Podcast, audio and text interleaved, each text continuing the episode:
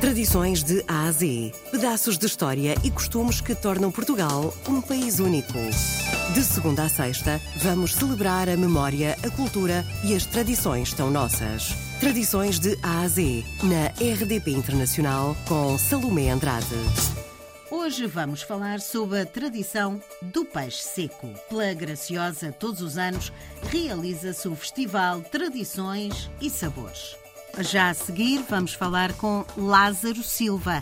É presidente da Associação dos Pescadores Graciosenses.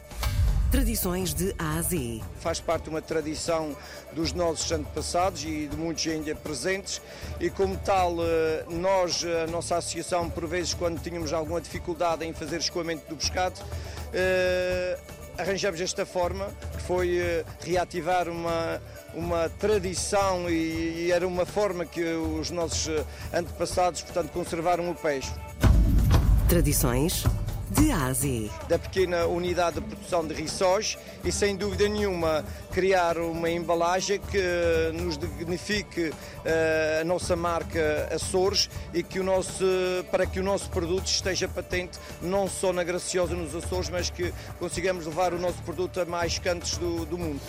Tradições de A a Z. Uma vez, uma vez que faz parte da, da valorização do pescado, esta iniciativa que nós tivemos em conjunto com a Gratermar.